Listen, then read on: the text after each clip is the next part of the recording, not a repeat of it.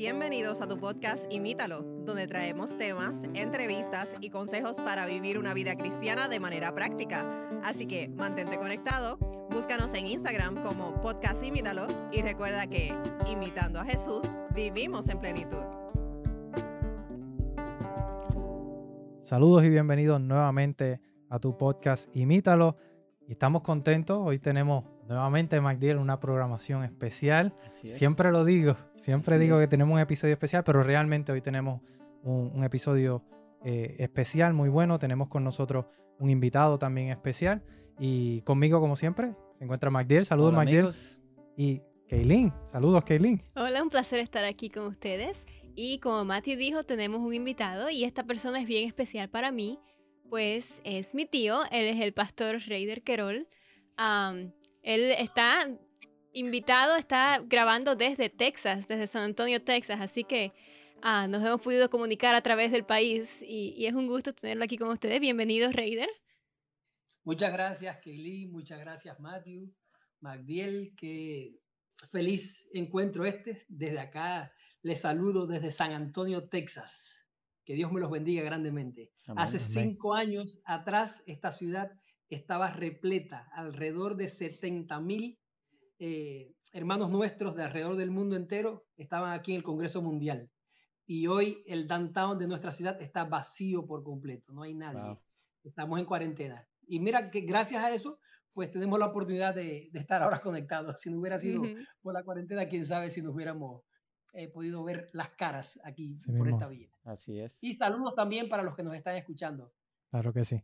Es un privilegio, realmente yo creo, lo hemos mencionado en otros episodios, esta situación nos ha abierto las puertas para conectarnos más con otras personas y yo creo que ha sido de gran bendición.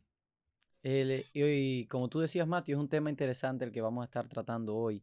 Y viene con la pregunta de que muchas veces escuchamos la expresión entre los cristianos en las iglesias de una nueva criatura. Bueno, ¿y qué quiere decir eso? ¿Qué, cómo, ¿Cómo puede un ser humano convertirse en algo diferente o en algo nuevo? ¿A qué se está refiriendo eso?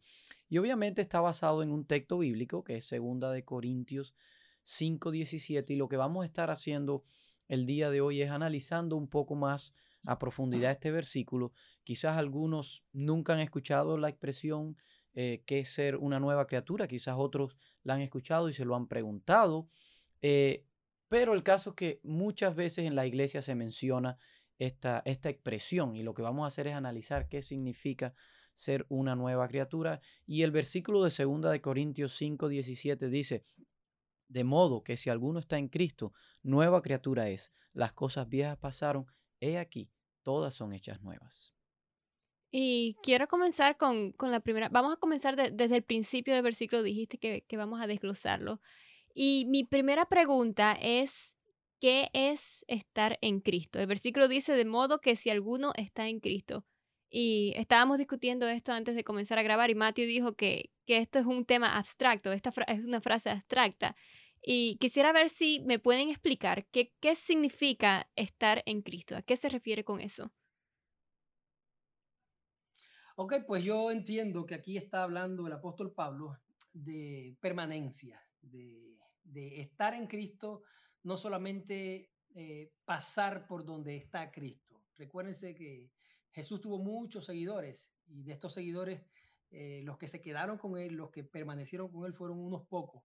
Él alimentó multitudes, así que la gente estuvo cerca de él eh, por algunos momentos y otros decidieron cambiarse, decidieron mudarse a la presencia del Señor. Yo creo que cuando habla de estar en Cristo, el apóstol Pablo posiblemente esté teniendo en mente el Salmo 91 que dice, eh, aquel que, eh, a ver, ¿cómo es que dice el Salmo 91? Si me ayudan. El que habita al abrigo del Altísimo. ¿Ese no es?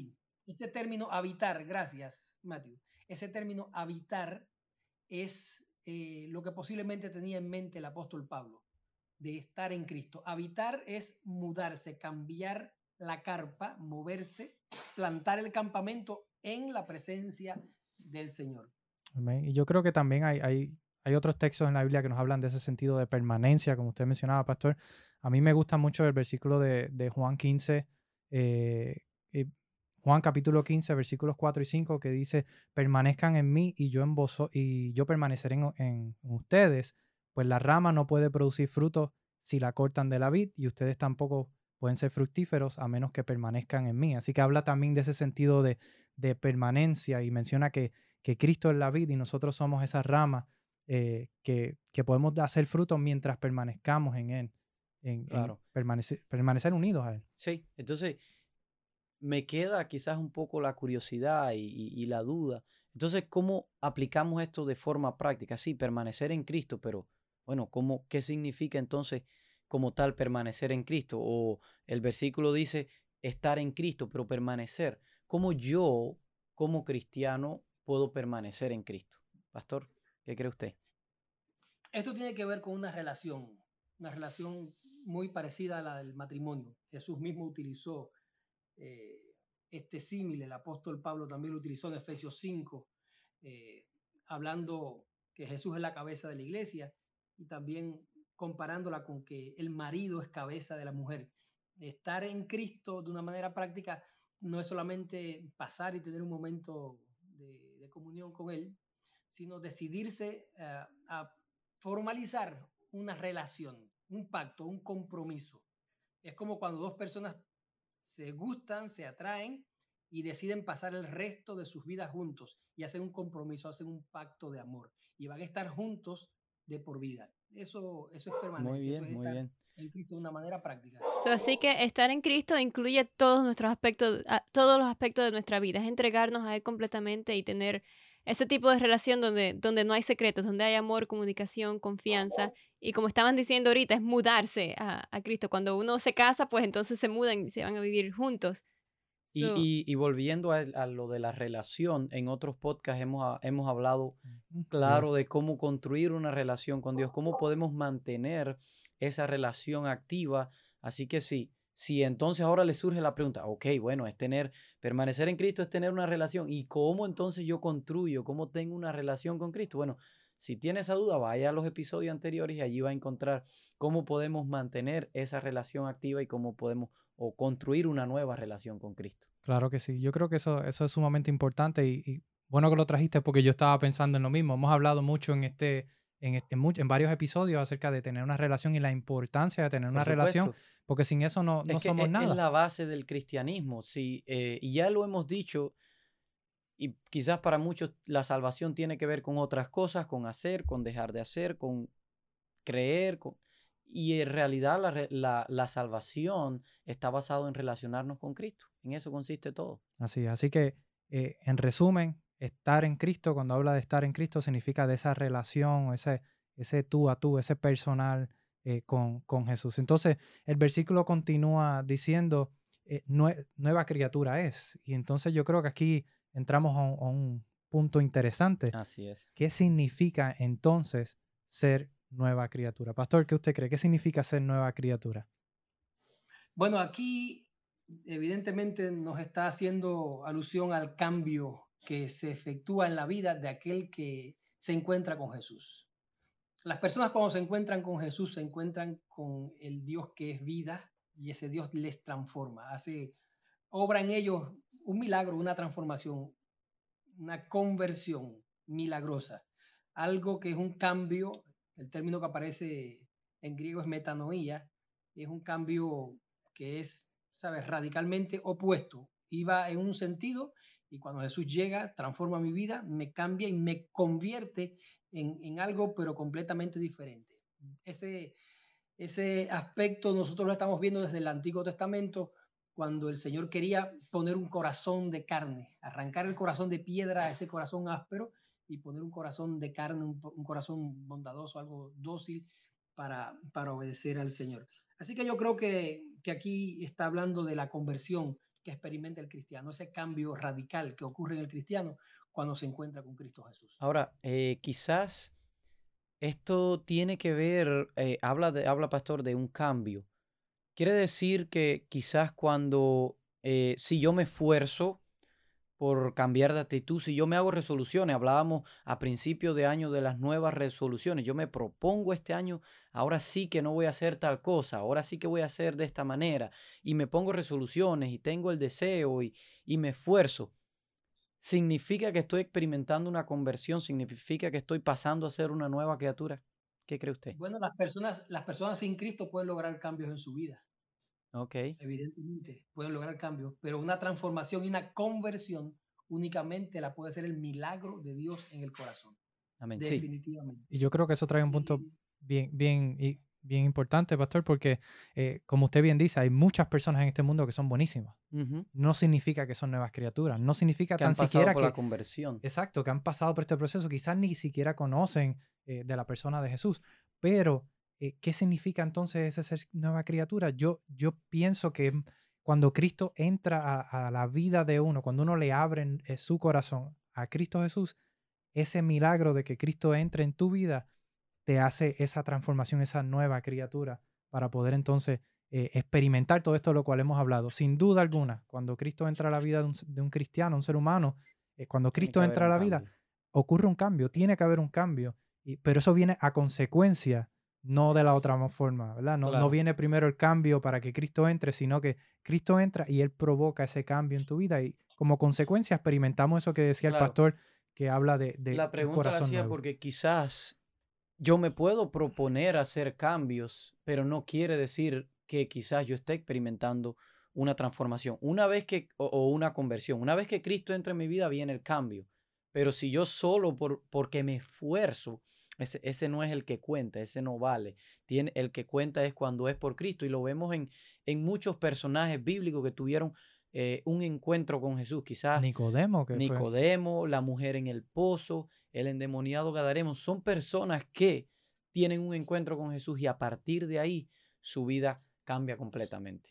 Ahora, eh, eh, no sé si vamos a hablar de lo mismo, pero estás mencionando a todas esas personas, todas esas personas tenían un estilo de vida bien característico antes de ese momento cuando se encontraron con Jesús. Y, eso me hace pensar generalmente cuando hablamos de nueva persona, ah, de, cambio en la vida, estamos hablando, oh, estaba haciendo tantas cosas mal, estaba viviendo una vida de pecado, estaba, no conocía de Dios, ahora conozco a Dios, ah, ocurre algo, me entrego a Él y mi vida cambia para, para lo mejor. Pero ¿será que eh, eso se ve diferente, ese cambio se ve diferente en las personas como por ejemplo nosotros que hemos crecido en la iglesia. No estoy diciendo que nosotros no tenemos pecado, nosotros todos los días estamos cometiendo pecados, pero el cambio en nuestra vida se verá, ¿cómo, se ve ese, ese cambio, ese, ese momento en que, en que decidimos que, que Cristo entre en nuestra vida? Yo creo que Elin trae un punto interesante, Por esa misma línea yo iba a, decir eso mismo. La experiencia quizás es diferente, porque hay personas que quizás estaban totalmente lejos de Cristo y vienen a Cristo, pero hay personas que quizás nacen dentro de una familia cristiana que se practica, eh, ¿verdad? Algún tipo de, de, de, principio cristiano y entonces crecen quizás toda su vida en este contexto, pero ¿cómo experimentan esa nueva criatura?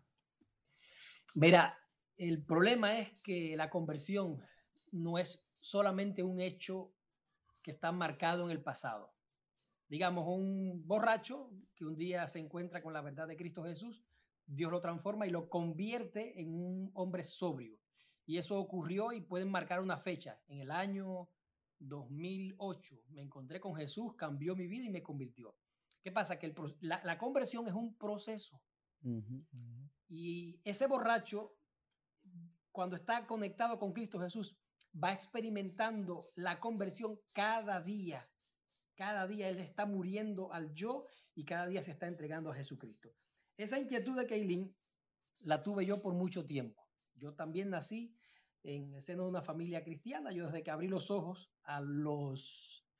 Así que yo nací miércoles y el día sábado le dieron de alta a mi mamá del hospital y no había quien eh, quien nos llevara para la casa porque no se sabía que iban a darle de alta ese día. Así que mi mamá bajó a, las escaleras del hospital, cuando llegó al estacionamiento, tomó un taxi y el primer lugar donde ella visitó después que ha salido del hospital con su bebé en brazos fue la iglesia, la iglesia adventista allá en Puerto Padre. Así que el primer lugar que yo conocí después de salir del hospital fue la iglesia. Yo siempre he estado involucrado en las cosas del Señor. Y esa inquietud de Kaylin yo la he tenido. Bueno, ¿y cuál es el cambio? ¿Y dónde está, dónde está la conversión? ¿Dónde está la obra? ¿Y será que yo no estoy convertido? Pues bueno, cuando Jesús habla con Nicodemo, Jesús le dice, mira, el viento sopla de cualquier sitio y tú a veces no puedes diferenciar de dónde es que exactamente viene el viento y hacia dónde va. Bueno, pues así es la obra de aquellos que son nacidos de nuevo, de aquellos que son nacidos por el poder del Espíritu Santo. De modo, de modo que, que resumiéndolo, ese milagro de la conversión del Señor, nosotros debemos disfrutarlo cada día y a cada instante de nuestra vida. Debemos ser nuevas criaturas, no solamente el día que me bauticé, o no solamente el día que me paré en el llamado cuando el pastor estaba predicando. No, yo soy nueva criatura cada día porque estoy reafirmando mi voto y mi compromiso con Jesús. Amén. Amén, sí. Y yo también pasé por lo mismo, vale destacar lo que uh, no, eh, siempre me pregunté, bueno, ¿en qué momento? ¿Será cuando yo me bauticé? Yo me bauticé a, a una edad temprana, tendría como 10, 12 años, ya ni siquiera recuerdo porque no fue un evento para mí que marcó una diferencia. Yo me bauticé a los, 7, me bauticé yo. Ah, y, y, mi tío fue el que me bautizó, de hecho. Ah, Entonces, pero yo sí puedo darme cuenta en qué momento de mi vida yo experimenté la conversión, aunque no significaba quizás dejar las drogas, el alcohol. Una vida quizás como la cuando entrevistamos a Andy, que tuvo un, un cambio drástico quizás en, su vida y, fue el catalítico para moverse. Quizás Sin no tenemos embargo, yo pienso que para los que nacen en la iglesia todavía es más difícil la conversión que para uno que ha estado toda su vida fuera de la iglesia. ¿Por qué razón? Pues, por lo mismo que venimos mencionando. Entonces, uno hasta ese momento, si no pasamos por el proceso de la conversión, tú vas a estar viviendo la religión de tus padres. Como usted dice, pastor, a mí me llevaron a la iglesia crecí dentro de la iglesia y hasta ese momento quizás has experimentado la experiencia de tus padres que te han inculcado a ti. Pero tiene que llegar un momento en nuestra vida y pasó conmigo eh, en mi juventud, cuando estaba en el preuniversitario, que yo me comencé a involucrar más en, en, la iglesia como director de grupo pequeño, con los jóvenes, estábamos haciendo varias cosas. Y yo sentí ahí el llamado de Dios. Yo comencé, hasta ese momento yo había estado en la iglesia normal como cualquiera, pero ahí comienzo yo personalmente a tener una relación con Cristo, a experimentar qué es lo que significa la religión para mí. Y obviamente eso trajo conflictos, trajo que yo me tuve que comenzar a preguntar cosas y a, y a, y a, y a quizás ir en contra de lo que yo quería, pero ese es el proceso de la conversión. A partir de ahí comienza. Yo siento que de, de ahí para atrás era eh, lo inculcado por mis padres, de ahí en adelante yo comienzo a vivirlo la relación personalmente con Dios. O sea que no necesariamente tienes que pasar por algo traumático como la historia de, Andy que escuchamos eh, algunos episodios atrás.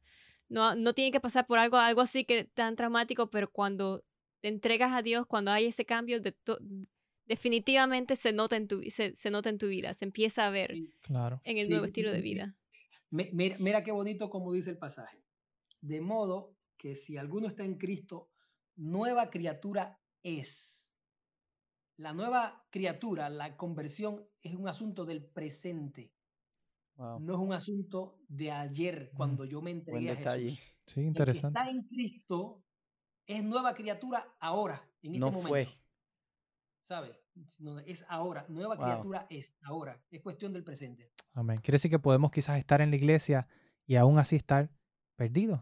No tener ese, esa relación personal, no te, sentirnos vacíos aún que estamos haciendo cosas buenas porque necesitamos experimentar por nosotros mismos esa relación. Así que estar en Cristo, ¿verdad? E, es importante para poder desarrollar esa relación. entonces ahí es cuando el Señor entra en nuestras vidas y nos comienza ese proceso de transformación. Y, si el versículo dice que nueva criatura es, y eso se refiere a que hoy soy nueva criatura, quiere decir que estoy constantemente en, progreso. Ya no soy como mismo era ayer y no voy a ser como voy a ser mañana, como Dios me va a utilizar mañana. Muy bien, entonces... miren, la, siguiente parte del versículo es la que, la que explica mejor lo que estamos hablando. La siguiente parte del versículo dice, eh, las cosas viejas pasaron y aquí todas son hechas nuevas. El pasado quedó atrás. Mi relación con Cristo y, el deseo que yo tengo de, conocerle y de, relacionarme más con Él es tan grande que yo disfruto mucho el presente. Las cosas viejas pasaron. No tengo que andar cargando con un álbum de malos recuerdos.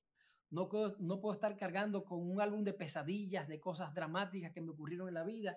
Y sí es bueno testificar y sí es bueno dejarle de saber a la gente cómo Cristo cambió y cómo Cristo transformó mi vida. Pero mi experiencia de fe no está puesta en el pasado. Las cosas viejas, dice el, apóstol, las cosas viejas pasaron, olvidando ciertamente lo que queda atrás. Le escribe Pablo a los de Filipo, olvidando ciertamente lo que queda atrás. Nosotros este, estamos viviendo en tiempo cuando debemos tratar de proyectarnos hacia adelante, disfrutar del, momento que Dios nos está dando, pero sobre todas las cosas proyectarnos hacia, hacia ese futuro glorioso que el Señor tiene preparado para sus hijos que le aman. Amén. Y yo creo que eh, por esa misma línea, no solamente nosotros debemos de olvidarnos de nuestro pasado, pero lo maravilloso de nuestro Padre Celestial es que Él también se olvida de nuestro pasado.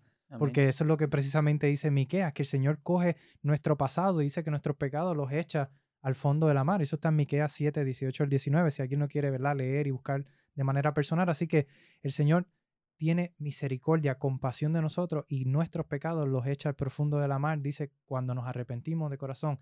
Así que hay una conversión, hay un cambio. El pasado definitivamente queda atrás. Olvidado por Dios, ya no le importa lo que tú eras, le importa lo que tú eres ahora, de ahora en adelante. precisamente quizás el, el, trabajo del enemigo es ser buzo, quiere ir allá a buscar y a rebuscar y a querernos poner en nuestra mente eso, pero el versículo nos dice que hay que olvidarlo. Ahora, me viene una, una pregunta y una curiosidad.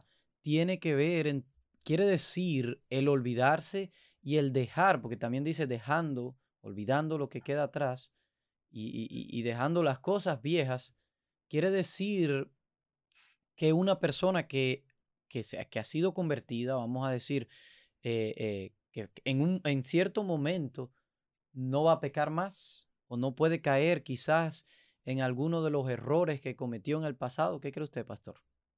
No, por supuesto que no, por supuesto que no. Por eso es que decíamos al principio que es algo cotidiano.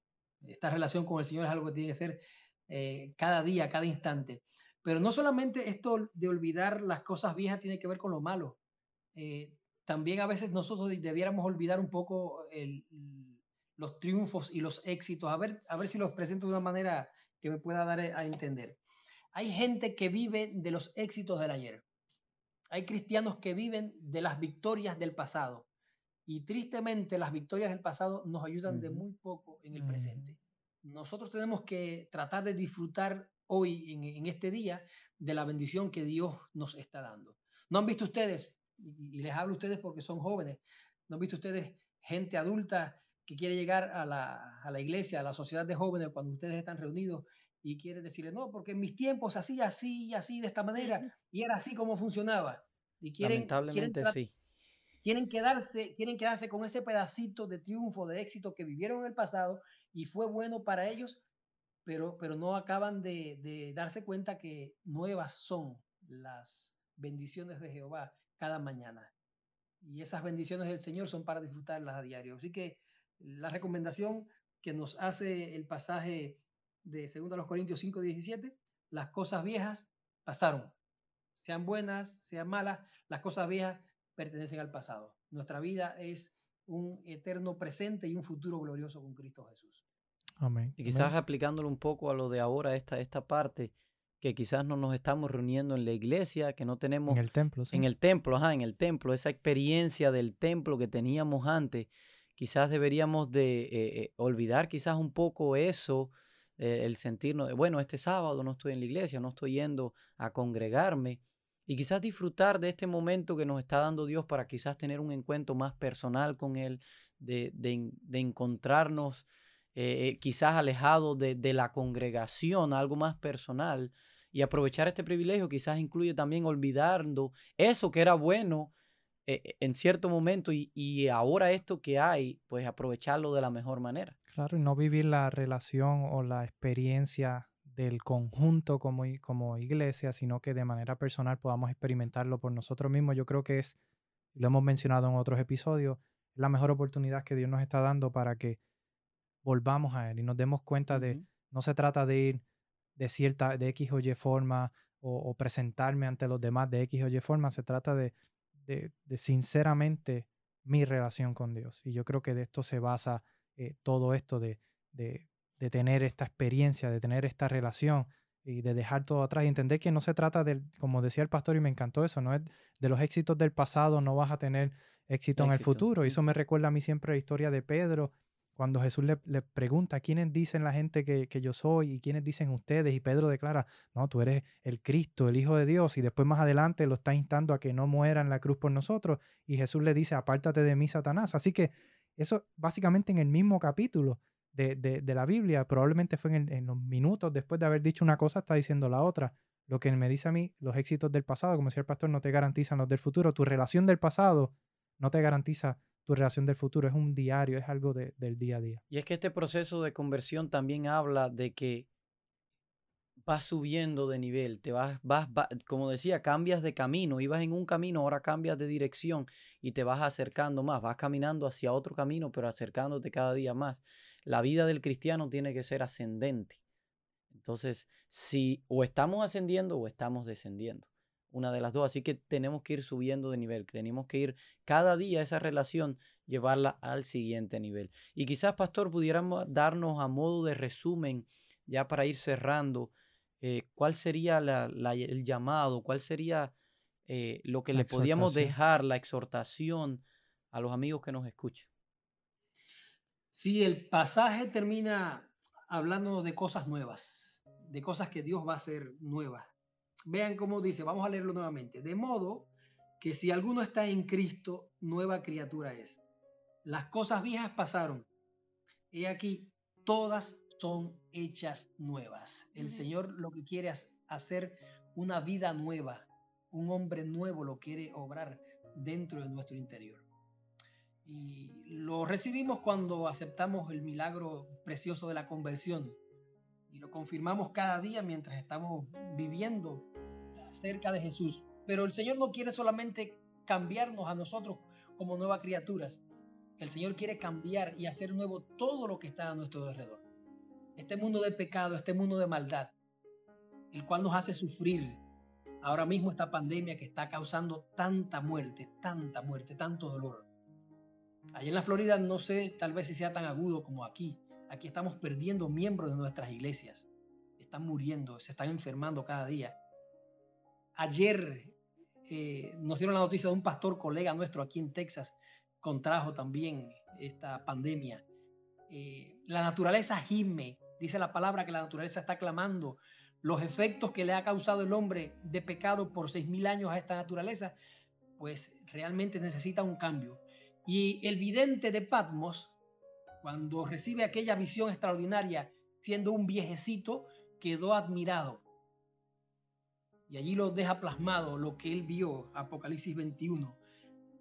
Entonces vi un cielo nuevo y una tierra nueva, porque el primer cielo y la primera tierra habían pasado ya, y el mar no existía más. Y yo, Juan, vi la santa ciudad, la nueva Jerusalén, descender del cielo de parte de Dios, ataviada como una esposa, hermoseada para su esposo.